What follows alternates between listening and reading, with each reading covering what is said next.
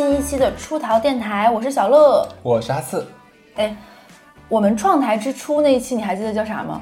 三十岁那又怎样？应该是对，就是三十岁，就有点带着小傲娇。对对啊，我来三十岁啦，很好。对，节目做了三年半呢，我们俩也已经五十岁了。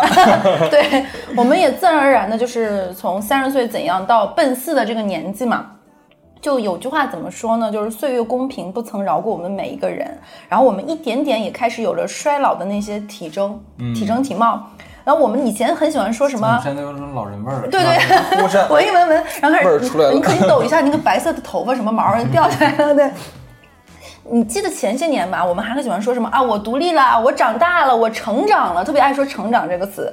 好像有一天这些词我们不太放在嘴嘴边嘴边了。就是你已经是个从预备役的大人变成一个成熟、真正熟透了的人之后呢，我们开始走向了所谓的老这件事情。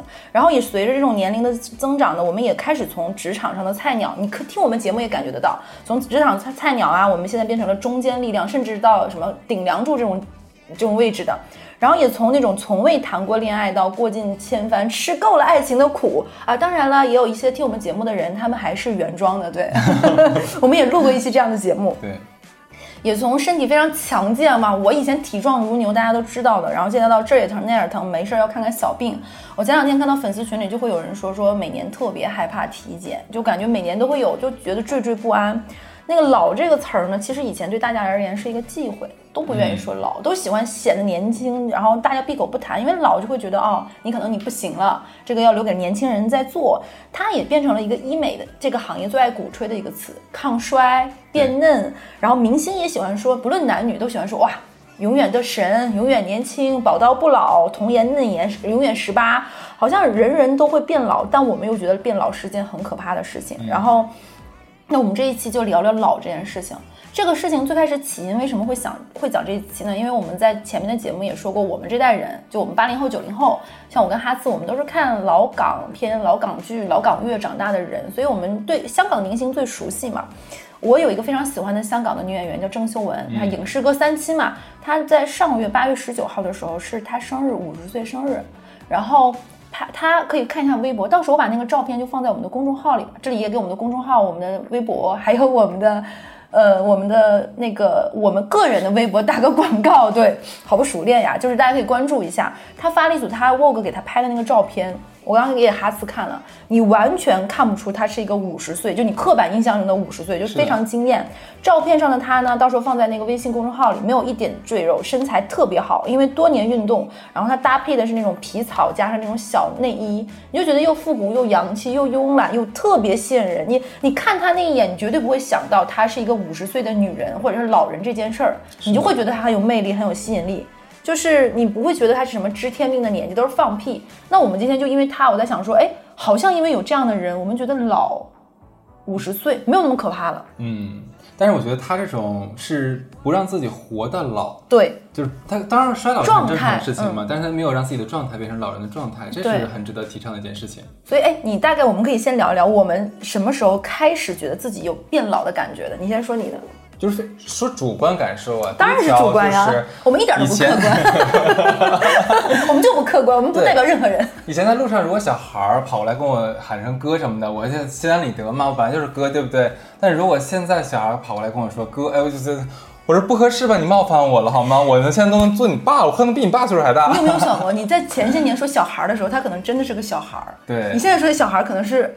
十几二十岁，在你心里他都是小孩儿。是的，所以有一些我们比较年轻的就是听众啊，像那种十几岁的，咱们有那种小学生知道吗？对，然后叫会叫哈死叔，我非常 OK。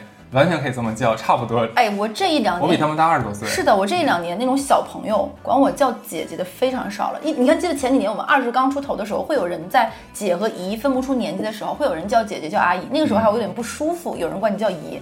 是我现在五六岁的小孩管我叫姐，我会立马更正他说你叫阿姨，叫乐乐阿姨什么就可以了。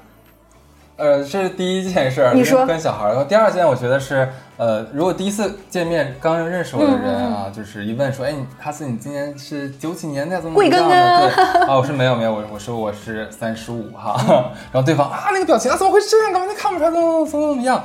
就那一刹那，我忽然感觉，就是你知道很有意思的是，对方会觉得很也很不好意思哈，就是完全看不出来你这个年纪保养的这么好。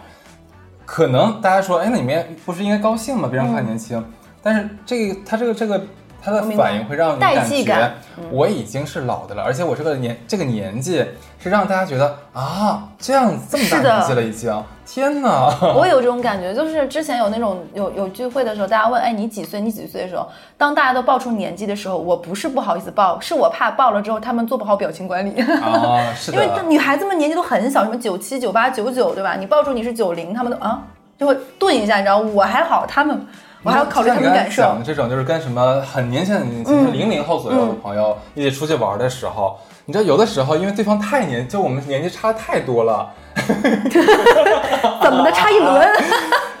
哎，我有，我有差过一轮的了，比一大呀我有差过一轮的了。对啊，不是零零年的，我零九九年的我就比他大一轮了。对，因为我对吧有我有朋友带出来女朋友跟我差一轮的。你知道有的时候对对方会就是用用比较客气，甚至你觉得有点尊重的语气韩国人跟你讲话，韩国人，すみません，然后开始给你鞠躬了，没你这但但这我现在我现在觉得你不用这样，真的不用这样，说实话。文化。对我有见到过我也是那种比你大个十五六岁而已，没有不用必要。鞠躬什么九十度直角。对，那你呢？ 哎，我要说说我的。我第一次真的觉得老这件事情，因为我比较壮嘛，我整个人 虎虎生风。是我以前会觉得有很多姐姐，我刚上班那一年，姐姐们都会对于体检非常害怕，嗯就很很不愿意去体检。到体检这件事情有点讳疾忌医，对甚至于会觉得，就有点像咱们考试怕出分儿那样，看到体检报告，我当时会觉得有什么呢？不就是体检吗？我多健康，对吧？每天大家上班的人不都朝气蓬勃了吗？然后那个时候姐姐们会交流一下自己体检的那种慢性病，我其实当时都不太能理解，我会觉得，哎，这是有老人味或者是姐大姐之间的这种交谈，我是不会跟他们融入到一起的。直到我上班的第三年，我发现我也有了甲状腺结节。哦，你会发现这是一个职场女性共病。对对对就我们之前也录过一期这样的节目嘛。是高你那一刻，那一刻你会觉得脑子里面有一弦噔一下就是哎，让你当年笑得欢，就是这种感觉。你也对，然后后面什么颈椎曲度变直啊，包括这种呃有有一些钙化呀、什么的这种的，都你会发现你的病灶一点点比以前就多了起来。嗯，那一刻我发现我有一些身体上的体征的老了。嗯，你要说身体体征上的老，我可能比你再早几年哈，就是。众所周知，我不是腰椎不好嘛，对吧？嗯腰椎不好就会导致很多那种像比较剧烈的对抗运动，我其实是不太敢的。哪种剧烈的？嗯嗯对，然后 对，然后因为因为就是如果有我朋友圈人会看到，像我最近今年可能会去玩什么橄榄球啊嗯什么东西的，我朋友来到我家看我的时候说，哎，我最近看你的生活蛮丰富哎，嗯竟然都去打那个球了。你可以吗？对对，对，因为他是关心我了，他就就觉得，你看你腰也没有很好，肢体的碰撞很激烈的岁数又大，是不是？是不是应该就要自重一些？你这个人是不是也是零零后？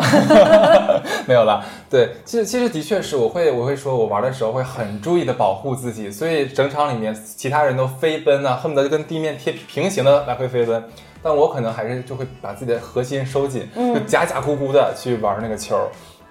其实你要放到二十多岁，咱们怎么可能呢？玩的时候，尤其在打比赛的时候，对呀！对，恨不得一定要把自己展开打开，嗯是不是？大开大合的玩。现在其实我就不敢了，真的哎，我现在还是一个。因为你知道为什么吗？就是我那天查呃，我体检的时候，我看我是有有一点点骨质疏松的，我是有点骨质疏松的，因为我常年不，因为我主要在家生活嘛，对不对？不用上班什么的，其实可能晒太阳晒的就不够，就会导致这样子。我就怕你这万一哪儿我卡折是了的，，这一卡这一卡是你再给我接骨怎么怎么样，我觉得受不了。嗯而且现在会发现，已经以前开始电视上会有很多卖钙片乱七八糟广啊，放心啊，这期没有广告。那个时候我还想说。为什么要吃钙片？但你会发现，骨质疏松或者是钙含量不足是现在我们都会有的问题。对确实是太阳晒得少，然后我们所有的工作呀什么都是在呃房室内的这种嘛，所以这个问题确实是很严重。可是你想想，在咱们的尤其是八九零八零后九零后人的眼里，我们小的时候看那些什么盖中盖的广告什么的，比羊牦牛骨髓综合骨粉，哎，对他们所谓的那种呃骨质疏松，一定是针对中老年人的。嗯是的。我们你看广告里面全是白发苍苍的老人啊，老头拄个棍儿什么的对，什么我一口气能上几楼，五楼对六楼，都是他们来做这个广告，他们给这个病可能作为一个目标人群吧。定向的但。你想想，我三十几岁已经开始有了，对吧？然后我就问医生，医生说你这个还好，现在十几岁也会有。是的，你现在看医、那个在公司下午的时候，大把大把吃药的人很多。是的，我上次在节目里不也讲了吗？我朋友因为他也在互联网公司上班，他们一排人，所有的人桌子上药罐子人照一个 Q 十，就是辅酶嘛，就帮助心脏哦嘛，就怕猝死。而且现在就是在上海这个地区，我发现膏方成为了有趋势。现在已经过到了秋天了嘛，已经开始有人问说，哎，有没有推荐的中医，哪里可以开始开始开始搞膏方了。对确实是大家的身体虚。你想，咱们咱我们算是就是科学培养长大的人，我们对嗯那时候咱们要求一定要学习科学，科学才是唯一的真理，对不对？其实我们在上学的时候，反正我不知道别的是不是，我们老师至少会可能在教育我们的时候，对中医会有一些一些微词，是的导致其实有段时间我们一直都是黑中医，比比较排斥中医，觉得说中医可能哎呀没有那么科学嗯嘛，对吧？当然是我们老我们老师说的，不是我说的。但是现在我说句实话，如果有人说，哎，哈斯，我带你去看看中医，他看的特别特别好，然后他调理的特别棒，我不会拒绝。我这么多年一直是中医黑，直到我之前的生理期问题非常的严重紊乱了，对，然后。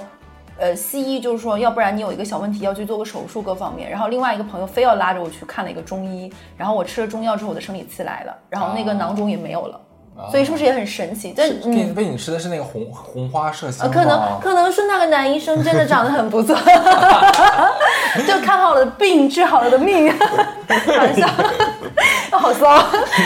然后我接着说，嗯你刚才说腰那个事情，我有一个非常大的就是同感，就是在我小的时候，我妈经常会说找不到腰了。嗯嗯，或者是腰要靠一下垫一下，我那个时候觉得我妈可能就是想不干活装病，嗯我现在懂，就是就、是血和泪的教训。怎么说？就是我现在如果同一个姿势，比如说蹲地上蹲久了，或者是怎么样，我起来的时候真的找不到腰。而且我这一次出差是那个开车，就是坐车去的湖州嘛，然后堵堵的路上三个小时，我动不了了。到后面，我到后面的时候就基本上师傅为了安抚我，每十五分钟告诉我还有多久，每一个收费站都会倒下来停，然后让我站起来一下，就到这种程度了，就真的找不到腰。我不能在那个车里的颠簸里面，我不行。到后面会情绪上来，就是因为你腰不舒服，会导致你整个人就是心慌难受，就是不高兴，很受你你你懂吧我太懂了？就很难受，就会很不高兴。腰疼会牵扯出来一系列的问题。对，就是 就是真的让你太难受了，就我完全以前没有办法想象自己会有这样的毛病。还有一个啊，我觉得体态上的老，因为我们现在说都是身体，而不是说精神状态。最大一个问题就是我以前不会有浮肿的这个问题。嗯，我现在如果前一天晚上，比如说十点以后再吃什么油炸、辛辣、生猛，喝很多水，我第二天那个眼睛肿的会超大，就肿到那个眼睛是两个桃包一样这种的。所以这是我身体上感觉到的一些老，你有吗？还有吗？身体上的老，其实可能就这些吧。然后脱发，这个都，但是我觉得脱发还好，是个男的总是个人都有发。，哎，现在二十几岁都有。之前有特别搞笑，上小红书上有个段子在微博上很火，就是说衡量大家上班几年了，就是说看自己那个发圈儿，以前那个夹子是这么大，后来变成这么大，然后最后变成一个小皮筋儿，就拧巴一个小头儿就行了。哎，你要一说毛发，我忽然想到一个问题，就是嗯我一个老哥哥啊，也不能这么说人家，他今年四十三岁嘛，然后他就跟我讲说，亲怎么办？有一天我在自己剪鼻毛的时候，忽然发现我有一根鼻毛是白色的，他说我如临大敌，我很慌张。鼻毛也可以变白吗？可以变白，是我的天可以的。他说那一刹那忽然觉得自己就特别像他九十多岁那个姥爷。我说 我说你这个让我不知道该怎么接你的话。对的确很可怕。我说你这没法染是不是？赶紧赶紧把它薅掉。他买睫毛膏在里面转，买睫毛膏在鼻子里转圈儿。的确，他他说完的时候，我其实能想象那个画面，我也觉得挺可怕的。嗯，真的，我没有办法想象我的鼻毛是白色的。哎，我之前看过一个女性的那个节目和访谈，就鼻毛啊她不是她她那个女生就是说，她有一次早上醒来，发现她的生理就看自己的私密部分的那个毛是白的，她说她那一刻难受的哭了，因为当你的性征发现这种衰老的迹象来说，那一刻其实还蛮，所以到那一刻的时候，就记住了把毛剃掉，哎，你说的有道理，根本看不着他。眼不见心不静，对人家是落发为尼，我是剃毛为安。我我是薛定谔的黑毛。我们在说什么？我们呃每个年代有每个年代的巴甫洛夫。是是是，哎，我发现说到老，我们就很癫狂。真的会有一点点吃不消了。哎，但是我真的觉得，当你发现自己有一点老的时候，你的身体的本能会有点不服老，或者是有点病态的要较劲。你有这个状态吗？就是我没老，我不，我没有，其实都是假，这一切都是虚妄，就我还好，所以会有一段时间有一点点带着一点点偏执和一点点任性的那种想要对抗老这件事情，你有吗？我我有我有。你现在、哎、我们俩在这儿自我剖析。对对对对对。我其实会尽量把自己自己打扮的就不要往老气打扮嘛，对不对？你看，所以你看看我基本上就是运动风，哎，那没有你你有第二个风了你很已经。你很白，所以你很适合穿那种颜色很浅的衣服。是，而且你发现我都不留不敢留胡子，因为男的只要一留胡子，可能会让你整个气质嗯有一个飞跃的提升。因为你说前提是你修得好的情况下哈，但是呢，因为我胡子吧就是不够密，留完留出来的话就感觉有点脏，所以我就不敢留。就是尽量就是让自己的外形看起来不至于很老，这个是我觉得要要做到的。哎，你这么说，我想到，在我十几岁到二十出头的时候，我是一个非常喜欢穿显老衣服的人，嗯就是显成熟打扮，就是那种全身的黑套装，就是有点因为那个时候咱们在职场里面，其实岁数的要树问题你会有的时候对方会不尊重你，嗯你觉得你压不住场就拿捏你们，对不对？那个时候可能是会希望自己赶紧成熟一点，或者让对方至少在视觉上面看到我觉得是势均力敌的，嗯尊重我一些，所以会把自己故意打扮的老一点。你想我们，我刚上班大概二十五岁五六岁的时候，哇，我留大飞机头，哎，就那个香港那很 帅啊。但是，可是就是嗯，我的年纪感觉不是啊，那个那个应该是三十五岁左右的人留的发型对。对对对对，因为我们那个年纪，我们我三十二十五岁，大概是十年前啊，十年前的时候，擦擦眼角泪痕啊。嗯，对对 对，那个时候其实也不敢把自己打扮像现在那么韩范儿的那一种，还是相对来说稍微稍显老气多一点点那一种，所以。就你知道的，像像现在我不用上班了，而且到了这个岁数了，我都会尽量让自己往年轻的打扮。嗯然后，然后你要说这个，我也发现，就我这这一次出差嘛，你会发现啊，我们当时遇到了一个就是销售，那个销售他要带我们讲解和参观的一个女生，她是卖医疗器械和这方面的。然后当时她非常的美艳，因为她卖的是跟医美相关的产品。然后我们当时就说哇，这家公司整个 team 他们都是看不出年纪，都非常美艳热辣。我说这个常老师我非常的喜欢，就 Carol，我说她多大年纪？然后他们说你猜是不是我们大多数人在猜猜女性的年纪都会礼貌并且习惯性的这么问，都会往年轻上猜。就比如说哦，呃，一般会减个五到八岁。对，然后我们都会往这么猜，他们说不是，五到八岁，我没碰到女客户都多大岁数？就是是这个样子，就是常规现在比较，呃，你在我们这个年纪会对到的人，他一定是一个在职场上有一定 level，并且他非常有专业度的，所以那肯定年纪和资历会稍微不是一个刚毕业的新生新人嘛，所以他年纪可能就是三十五岁到四十岁之间，这很正常。当时我们猜猜这个常老师，他很厉害嘛，并且说是这是金牌，我们大概都会说，哎。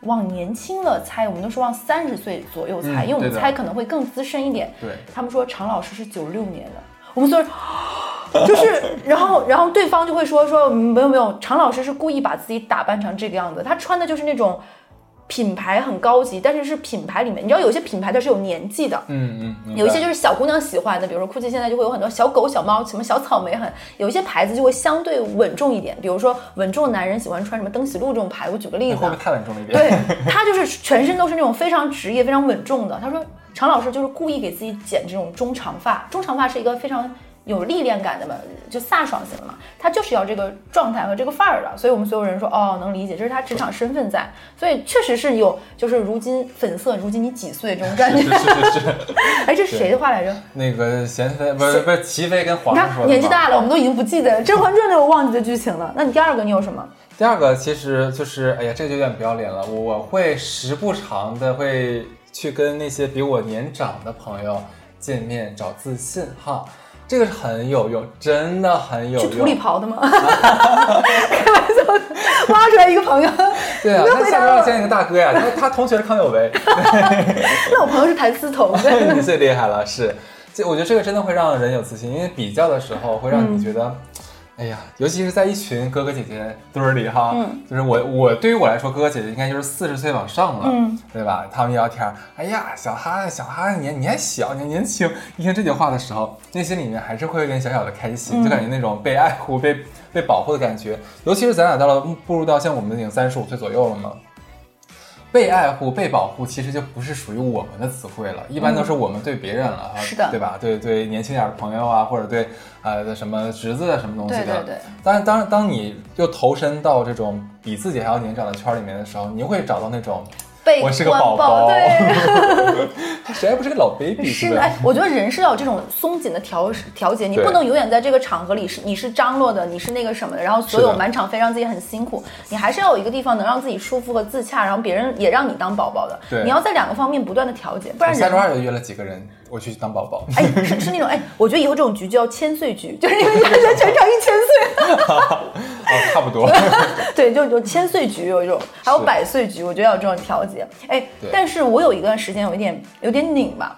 就你知道有一些人，大家很熟悉，大家有的时候讲话会有点冒犯。有比如说男生如果跟你很熟，他会大拉拉的会比较说，哎，这几个女生那几个女生。我刚刚步入到三十岁之后这个满年年门门槛，带着姐姐感的时候，我特别反感于男生把我跟小姑娘放在一起比较。我你我我不知道你懂那个心理吗？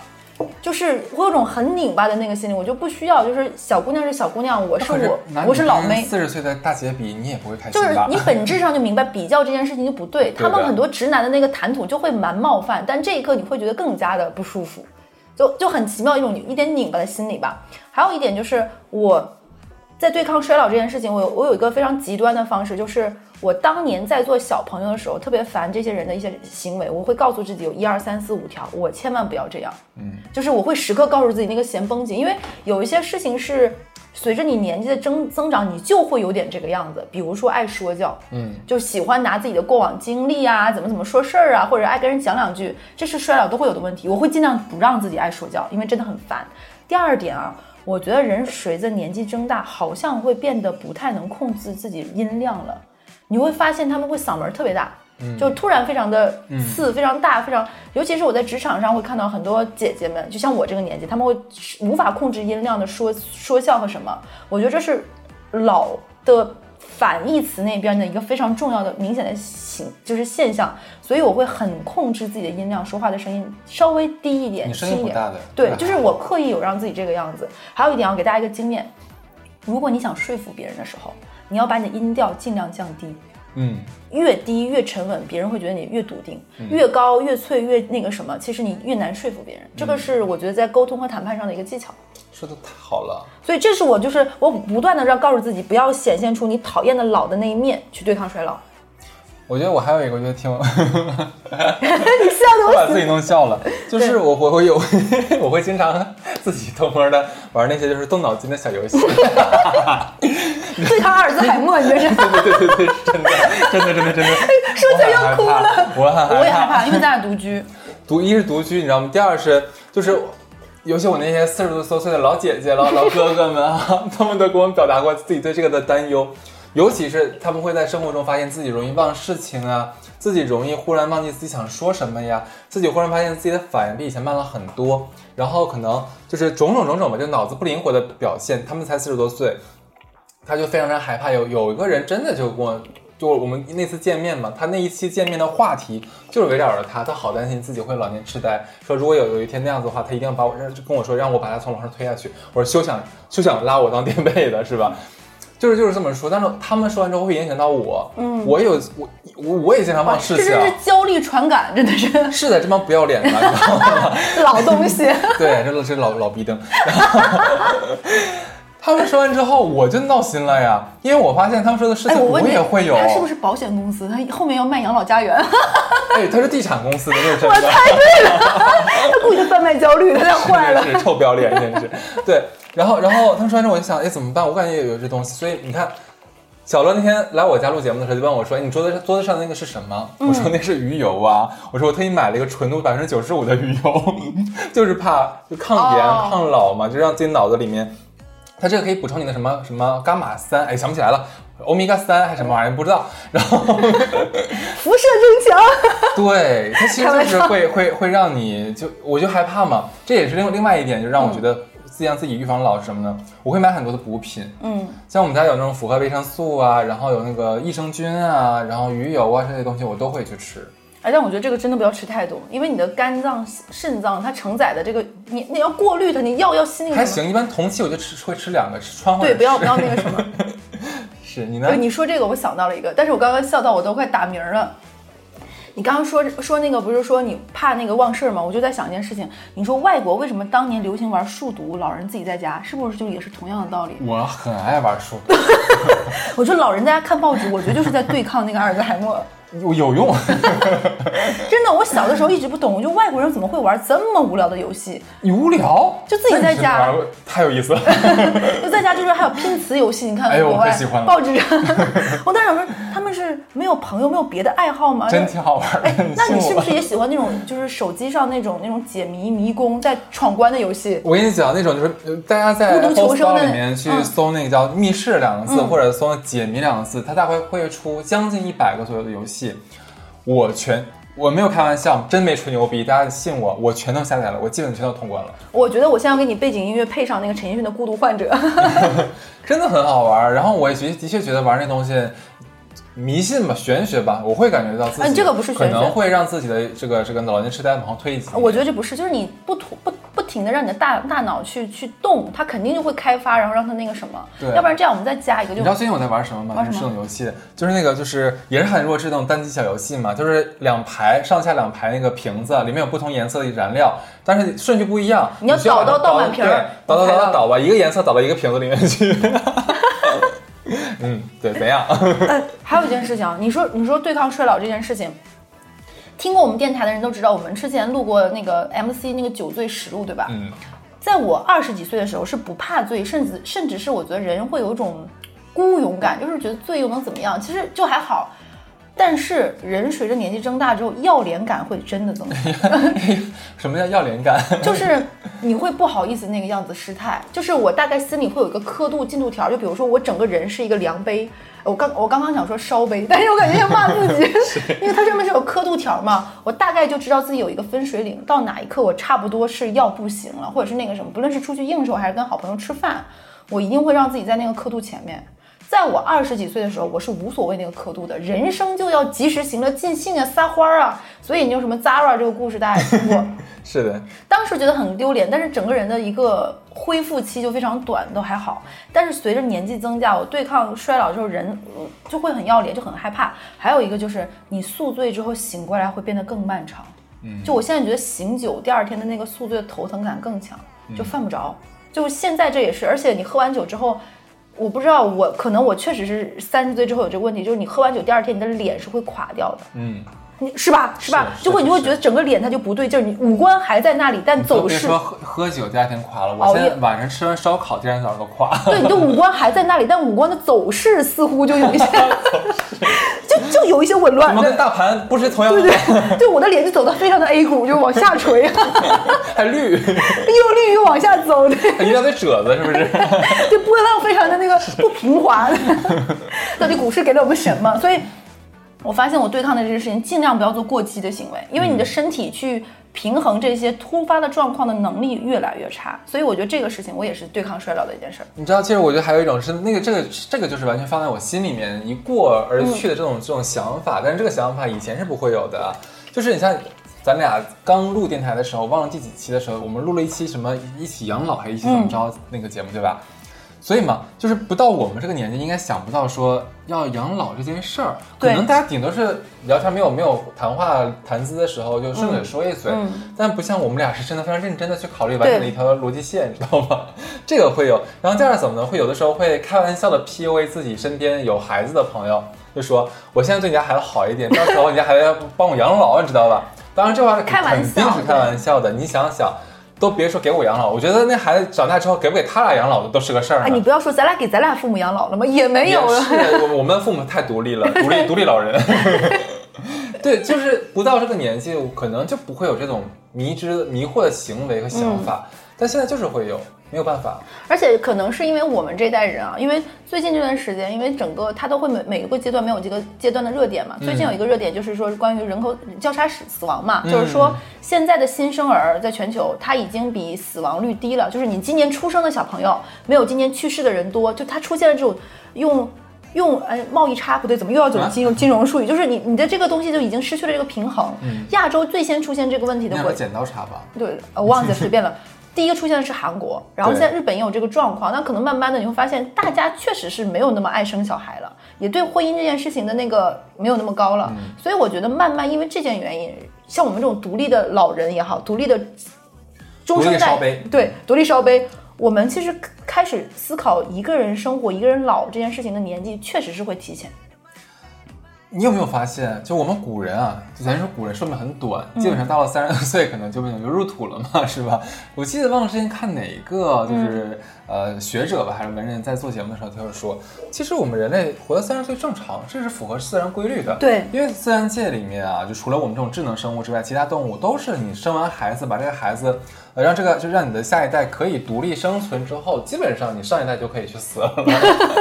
你 就是看就是进化论和那个什么的一 没错，没错，你看现在的话，基本上男性男女性性成熟都是在十几岁，其实就已经可以生育繁衍了。嗯，那么他的下一代，呃，等父母到三十岁的时候，那他下一代也基本上到了十几岁了，也可以独立生存了。你像咱们的三十五岁左右的话，孩子嗯，将近二十岁了。其实就可以去死了。你在说什么？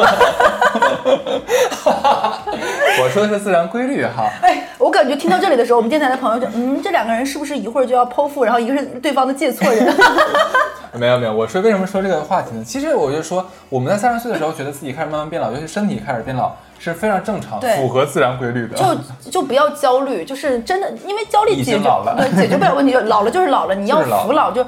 我觉得有句话很好，就是要水到渠成，顺水推舟。我我其实我们我觉得大家讲那几点，主要刻画在哪里？就是我们的生理年纪。对我们说的都只是身身体，而且我们其实想说这件事情，身体大家都一样，就可能你比我更健康、更自律，可能会节奏慢一点，但这些表征、体征是人人都会有的。没错那我们这么爱生活观察类的节目，我说两个，就是我先说我能，看你有没有，就你有没有老之后带来的一丝丝怆然与悲凉和那种什么状态？我讲一个我的。就是在情感世界里，年纪这个东西是逃不过的话题。嗯就你职场也是。大概在我三十岁左右的时候呢，有一个二十岁出头的男生追过我，就是在你二十岁出头，我在我三十岁的时候三十岁有二十岁出头，就是前两年的事情，嗯有个二十岁刚出头还在读大学吧，应该是大三、大四的男生在追我。当时我不知道他在读书，然后他在追我的时候，他有一次说：“哎，大家一起出来玩。”当时就想说，正好也没有事情，周末就出来玩嘛。然后呢，你也知道我平时穿衣服也不是一个非常嫩的那种人，就是不是那种可爱挂的人，我就去了。你想想，一群二十出头的人带着我，我穿的是那个样子，是不是就很奇怪？就一种班主任带着学生，然后全场的女生呢，大概都是二十岁左右的年纪，他们肯定也跟我玩不到一起去。那个男生肯定是没有想那么多这件事情，大概是他们班的几个人，加上他们院的几个人，还有我，你就想象一下那个场面有多么格格不入。就你大家在应该是玩类似于密室和剧本杀结合的那种，我也不太懂。外面的长沙发，你会明显发现那一群人坐在一个大长条沙发，这些人挤得恨不得都快叠罗汉，几个女生坐在一边，把我一个人单独放在那边，我们中间大概隔了三人位。是干啥的？这是就是就是很奇妙，你知道吗？这还不是，是他们有一个女生也是咱北方人，你知道北方人管北方人会叫正况我们南方人不是南方的，大家会喜欢叫什么小姐姐姐姐。对那个女生来，哎大姐，对对对对对对对，哎 大姐，然后你知道那一刻，我觉得我想走，但是我觉得立马走，像我这种就逞强好胜的人，觉得这走是不是就就就就不对，对吧？显得我那个时候，但我确实是这个年纪，我招谁惹谁了？我说嗯不走，哎，我说哎干嘛，小妹妹？然后他就怎么怎么样，他说，然后说姐是不是打两台素了姐？然后呢，就就当时大家在拿那个那个时候，大家还在拿手机看什么？然后我那个时候我的包里正好放了一本书，然后那个女生说：“哎，果然就是上了年纪的人还是喜欢看纸质书。”她真的用的是“上了年纪”这几个词。哎我我当时就觉得，哎，那一刻我本来最开始有一点点生这个男生气的，就觉得你怎么安排这样一个局呢？嗯然后到后半场我的思路就变成让你看看姐姐怎么给你打开局面，人教你做人。就全场我就让你明白一个，我走到这个年纪这个年岁，不只是比你长了几岁而已。对，就那刻姐真的，有钱，那个大姐真的是把我逗到了。大姐是真的，你不说的我还忘记了咱们东北的这个传统称呼。对，而且她又不是啊，就这个味儿要比我我刚才想要没调动出这个情绪来，真的非常有北味儿我。我忽然想到，东北真的很喜欢叫对方大哥大姐。嗯，你像对方叫我大哥的时候，再次递给你纸巾插下，我那一刻真的会体现出就是大家的年纪不同，然后包括后面在聊什么事情的时候，我不知道另外两个人是不是有意有意还是无意，也可能我是我这个人内心比较敏感到尖锐了，他们会说一些非常有代际感的事情，代际感的事情。比如说课本，大家差了十几岁，你读的，你看我们俩小学读的课本可能会有，比如说纪念刘和珍君呀、大家是一一代人，他们跟我们肯定不是一个人，课改都三年一改嘛。是的包括他们会说一些东西，包括我们这个年代吃的东西和他们那个年代吃的东西不一样。可能我承认是我敏感了一点，他未必是想含沙射影我，这指桑骂槐我，或者哎我说的好像还是很，但那一刻的我我到后面的时候就会觉得算了，不跟你一般见识。对，你你会有这样的故事吗？我会有这样的故事。我其实我觉得就是，但就知道就你想，就是你内心就是靠小乐他们干嘛这个时候 Q 我？真的，你这个老女人。这个反正还好好好好好在是我现在鼻毛还没有白，你知道吗？别的还好。哎，你会不会有一天突然拍一拍我，你跟我说乐儿在吗？然后拍了一张毛给我，不会的，我不会让别人知道这件事情。那我会给你寄那个卡姿兰大眼睛的那个睫毛膏，让你转账。哎呦，哎呦，我觉得。但但是说完这个抗，就我们我们讲这些，其实也让大家放松了。谁人不会老嘛？人人都有今天。我记得当时谁给我讲了一个段子，好像是在一个男男的那种男男的男男的那个约炮软件，啊然后两个人配对儿，然后一个男的和另外一个人说：“我靠，你真的好老。”然后另外一个男的说：“就那个老人说都会老的。”我觉得这个真的很好笑，你知道吗？如果如果那个老头最后这么跟我讲，会会就说，嗯，好在我不会老。那你更可爱，对。所以我们说的其实都是身体，就哈斯刚刚说，我们说都是身体的老。但随着一点点，你把“老”这个词，把你的人生想象成酒的话，其实酒这个东西就是随着年年代，你尘封越久，你用更好的水、更好的米去酿造这个酒，它的风味就会更纯。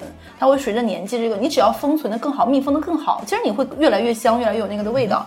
所以我觉得后面我发现啊，你慢慢的有自己的风格，不去随波逐流，不会被人家人云亦云几句话变得很焦虑，其实是一个很好对抗衰老的方式。嗯，就像我前面说的那个郑秀文嘛，对，你看她当年那个时候港圈很流行那种玉女，就是那种。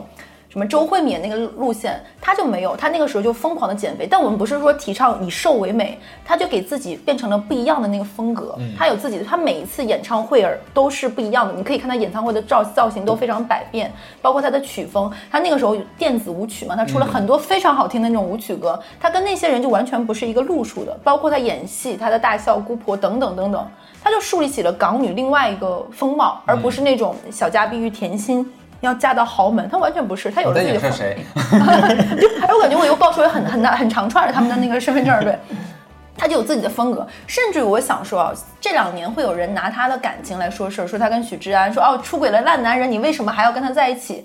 但你有没有想过，人到了一个年纪，他选择怎么样的感情？他根本就没在乎别人怎么看，你怎么想我，你怎么骂我在乎吗？如果他真的在乎别人怎么说，可能他就藏起来，他不会说现在。我觉得大家可以看一下那个郑秀文的微博，她非常的做自己，她跟她的长辈的相处，她的感情，她跟她朋友，包括她分享美食，我觉得非常的潇洒。他就说难听点，许志安在与不在，分不分，跟我别人有什么关系呢？对吧？他用得着你网友的几句话说啊，我就是捡了一个烂男人还当宝，我不在乎，我想跟他在一起在一起，我不想生小孩就不想生小孩，我想结婚就结婚，对吧？我觉得这就是你活到一个年纪之后，你看得明白了之后能想清楚的一件事情。是的，然后再包括我之前有一次看过他上某个采访，他说他年轻的时候病态节食，就吃一点点什么东西他都非常非常的谨慎。我记得内地有个女明星好像叫什么来着，我忘了。她说她减肥的时候一天吃一粒老干妈嚼，为为了让自己嘴里有味儿。我忘记了是哪张个，天爱还是我我忘记有个女明星，我当时觉得有可能说错了，不好意思对啊。对，随便就是吃呃张天爱张天爱好像吃黄瓜还是什么，反正就是那种极端减肥法张天爱。真瘦的不行不行，你对看照片了吗？然后，然后那个郑秀文说，她当年也是这个样子，后面她通过不断的健身和自律，去让自己保持现在那个身材。当然，我们不是鼓吹瘦，但我觉得健康是非常重要。就像哈斯也说过，说你现在也在运动，对吗？我有一个非常喜欢的日本的女明星，就是现在我有一点就是。老老话都会讲说，不要问一个女人的年纪，但如果说你活到了一定年纪，但你又逃脱出了这个年纪本身的刻板印象和桎梏，我觉得是件非常骄傲，可以值得说年纪的事情。就像我们每次看柯南，柯南都会有这个人的名字，上面是他年纪，对吧？因因为因为是这样，因为它日本的文化是就需要知道确认对方是不是比自己年长，然后好用自己的敬语还是用不用敬语。但是我觉得到我现在来说，我觉得年纪一点都不是一个可怕的事情，反倒是如果我小乐三十二岁，但我活的状态不像三十二岁，我五十二岁的时候还能像三十二岁的活力，那有什么的呢？对啊我有一个很喜欢的日本女明星叫天海佑希，嗯天海佑希有句话说。他他现在 Keep 的外形也很好，他五十三岁了，他是大宝冢的那种唱日本的那种歌剧的女演员，是然后他他是扮男，就是你可以当当大宝冢全是女性演员，对，但是他他是演男角那一部分，然后他现在身材 keep 得很好。他有一句话非常出名，就是说男人会背叛你，但你的肌肉不会。哦，真的，这句话就是他说，我觉得这句话非常的酷。是的，对，就是你把你不要把你的情感投射也好，你的感情也好，寄托在别人身上。你可以去健身，你让自己的状态很好，就可能你真的去很好的在乎你的身体，你去健康，你去锻炼，就不会过早的出现身体状况。是我跟哈次说，我们俩刚才那种一会儿又找不到腰了，一会儿又那个什么了，对吧？你知道你刚才讲说女生的年纪这个问题，嗯我真的很有感触，因为我们在上上小学到初中的时候，其实我们对于这个欧美的文化慢慢就深入到国内嗯了嘛。其实我们受了很多的影响，那个时候我们就忽然被教育说，哦，女性不要问女性的年纪，问女性年纪是件不礼貌的很事情。冒犯，觉得其实最早之前，中国是没有这个文化的，男女都其实都大家都一样，问问年纪对能有什么大不了的呢？只是 后来有这个东西之后呢，那可能很多女生比较比较认同吧这个观念嘛，就也后来就流行起来了。直到我是上大学的时候，那时候还流行人人网，我在人人网上看了一个视频，是一个 cut，剪的是侯佩岑。很早期，她还是在在什么那个中天还是在哪里做新闻主播的时候，因为她她做新闻主播，因为她很漂亮，这红了之后呢，就是跟陶晶莹的那个娱乐节目会连线。嗯，很有趣的是，他刚刚呃播完新闻，直接是跟陶晶莹的这边连线。那天是有一个潘玮柏还是谁，我想不起来，是一个男明星啊，就是说潘玮柏就好像很客气，啊，我忘记哪，反正男明星就很客气地说，哎，我不知道是要该管你叫佩岑还是叫姐姐怎么样。然后他说我我我好像你你你是不是比我大一点？侯佩岑当时非常非常从优雅容优雅的说，是我比你年长几岁，我今年多少多少岁。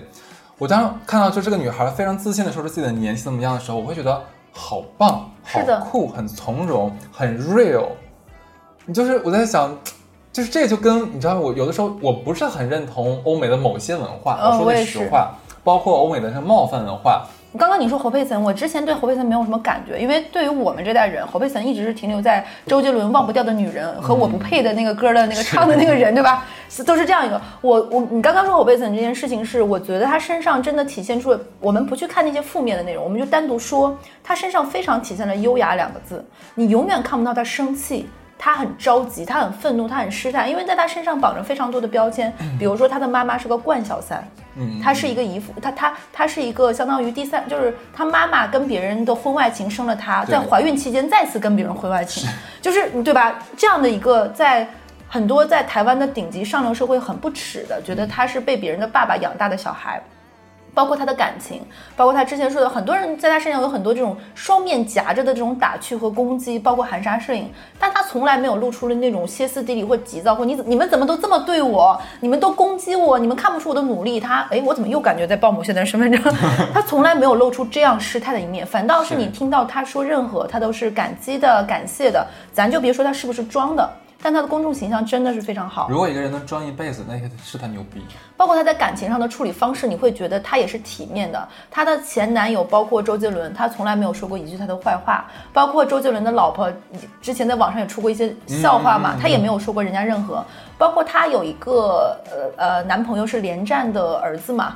他也没有说过那个人的任何的坏话，所以我觉得他是一个非常称得了优雅跟体面两个字。而且你刚才说年纪这个事情，我非常的有感触是，之前很多人在网友他在他们在网上说，总觉得侯佩岑比周杰伦大很多岁，两个人是两代人，嗯，就有这样的言论。但是现在你来看看，其实并没有这个样，只是大家因为侯佩岑不扮嫩，对所以大家才会有这样的一个感觉。我觉得现在国内，但是就像刚才咱讲这一点啊，就是女孩子就是呃讲到自己的年纪的时候，其实我觉得很好的一点是，过了最早的那种，就是特别会忌讳自己说自己年纪。其实我现在认识很多呃新认识的女性朋友，可能都是都是直接说，哎，你是啥死你哪年的？我是不是比你大几岁？对，大家会主动的那个非常好，因为我说我觉得这是对的。什么时候年纪成为让你羞耻的完？全不是。对啊，就那姐就三十五，姐今年四十六，怎么了？姐很酷，那怎么了？就是是我包括我觉得男生也没有，也也也年年男男的从来就没有汇集过这个。之前男生会有一个叫做职场焦虑，就比如说男生三十二岁不走到哪一部分你就完了，男生几十几岁，我觉得可能大家现在对于这件事情都松了一点，嗯就没有到这种男人你不到三十五岁不走到领导岗位你就是废物，啥也不是；男人四十岁你不攒够多少钱，好像大家这种标签感慢慢都会，就男女都这个样子，我觉得。是还有就是这几年国内有一些其实偏女性力觉醒的书，其实我觉得也很好的，包括像日本有个很出名的作家叫上野千鹤子，她是七十岁现在也独身嘛，她写过一些书，就告诉大家，其实你一个人生活，只要你做好准备，都可？啊，对，就是你会如何去更好的去面对你后面的人生，其实我觉得都可以，就是你要让自己从容。那其实这一期到最后，我觉得差不多，我们来谈谈关于老这件事情的一些感受吧。就是老在我们这儿，我觉得是一个中性形容词，嗯它并不代表任何的这种带一点点刺带点伤的现象现象。对，我觉得第一个就是。不要老是去问没有答案的问题，什么哭着问别人生活会好吗？是不是我这辈子就这样了？这种问题就不要再问了，嗯因为这种问题不但带不来答案，只会让你的生活越来越乱。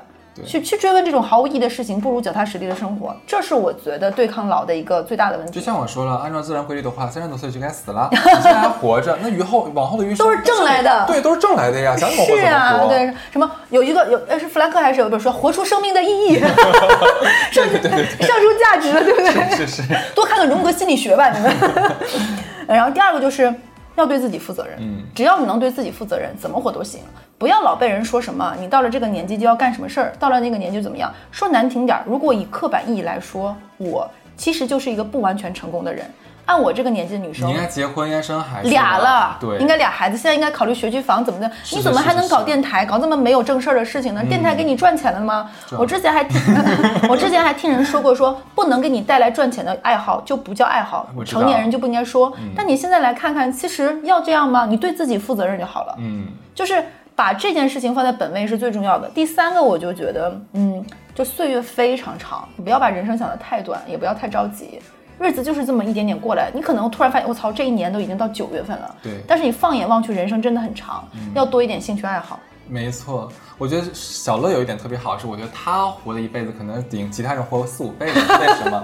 他真的是把时间啊，他没有虚度的一分钟的时间。我拜了罗志祥为师。我觉得你是很认真的对待生活的一个人。这个其实小乐也最开始跟我讲，在讲这一期的时候，打个嗝，不好意思。就在讲的时候就说到这个问题，我觉得你认真生活就是最对得起自己、最对抗衰老的一件事情。就是像哈茨尔，我觉得朋友朋友之间是彼此浸润的。对，哈茨有让我有感受到运动的快乐，真的是你，因为我每次有的时候跟哈茨我们俩在聊天的时候，我们是非常 real 的朋友，他会跟我说，哎，小乐今天先说到这里，我去健身啦，或者说哦，今天如果不怎么样，我可能去运动一下，就是你会让我觉得运动是一个生活中的。非常自然的一个环节，就就每天都会有节奏，就像吃饭一样，就像睡觉一样，可能啊，我就是身体有这个频率是要运动，这也是你找到你的状态和规律的一部分。我觉得这个呃运动这件事情真的是你带给我的。其实小乐很喜欢美食，这个东西所有人都知道，对吧？所以你跟他说，假如有一天我说我想吃个叉叉粉，他立刻能爆出上海多少哪哪哪家最好吃，哪家这什么是特色。其实我觉得这就是热爱生活呀、他可以把每一样生活里面的东西都是把它那么认真的对待，然后去分析它，去研究它，就是成为一个像一个生活家一样。其实我那是为了对抗衰老，我每次记这个东西就是怕我忘记，我也在对抗阿尔兹海默。对啊，所以这这个很很有用啊，这个东西。嗯，还有一个就是啊，就是你听我跟哈斯的电台，哎，有一个粉丝在那个留言，我真的是把我笑死，就说你俩是夫妻吗？你知道，就是说问我你俩是不是一对儿啊，或者你俩是情侣吗？怎么样，都很多哈。但是头一次有碰到直接问你你们是夫妻吗？好正式的称呼。对，我觉得有点可爱。我我想说，我俩都丧偶，开玩笑。就是友情真的很最重要。就是我经常会有那种，有的时候，比如说自己犯了一点点错误，或者是人生有一些失态和有些窘境的时候，我都会突然问哈次，我说我这么烂，你还愿意把我做朋友不至于，友？不至于。我经常会有这样的时候问哈次，我说我这个人这么差劲，这么失败。但哈斯永远会立刻给你发一个非常可爱、符合那个氛围的表情，然后永远在的时候，你会发现，就有朋友真的很好。哎，约会迟到这个没有很烂啊。就包括就很多时候，你就会觉得你因为你有朋友在，你会觉得你人生真的从来没有一败涂地过。嗯，就你永远有人珍惜你、呵护你就，就真的真的很棒。还有就是，我觉得最重要的一点就是，我们讲过很多次的一个词叫自洽。嗯，就人一定要自洽，不要眼高于顶，不要眼高手低，不要妄自菲薄，你要找到那个自己和自己的很好的平衡点。还有一个就是，你看我们之前说的所有的老都是身体上的老，身体上的老只是身体上精气神儿要足。嗯，就你保持一个向上的、积极的、主观的、乐观的、阳光的精气神儿很重要。还有这个是要要有事儿干，我感觉你这一会儿你的这个状态，特别像那种养老院的那种，就是就是。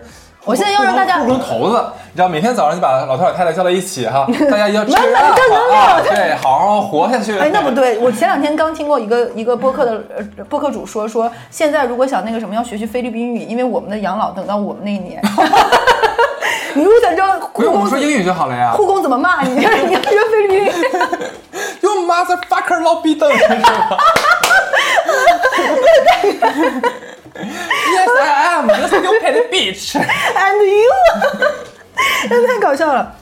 哎，不行了，最后哎，你记不记得一会儿我们补录一段吧？我们不是说要祝大家中秋快乐吗？每人放后面也一样，你要听完，听不完的话，你这中秋可能就没有那么快乐了。你记得啊，我们要祝你中秋快乐的啊！对对对对那我其实我们前开篇是讲了郑秀文嘛，郑秀文有一首歌叫《终身美丽》，那我把这首歌里面我很喜欢的一句歌词作为今天这一期的结尾吧。它有一句歌词叫做“任他们多漂亮，未及你金贵”，嗯，就希望永远金贵吧，大家都很对，那最后赶紧祝福一下吧。对，这周六应该就是中秋节啦，中秋节 哈，对中秋节，对，还是希望大家和和美美。如果能跟家人团聚，是最好不过的了。如果见不到面，可以打个电话视个频。对，也可以去渣男渣女，OK，那这期就这样喽，拜拜。拜拜。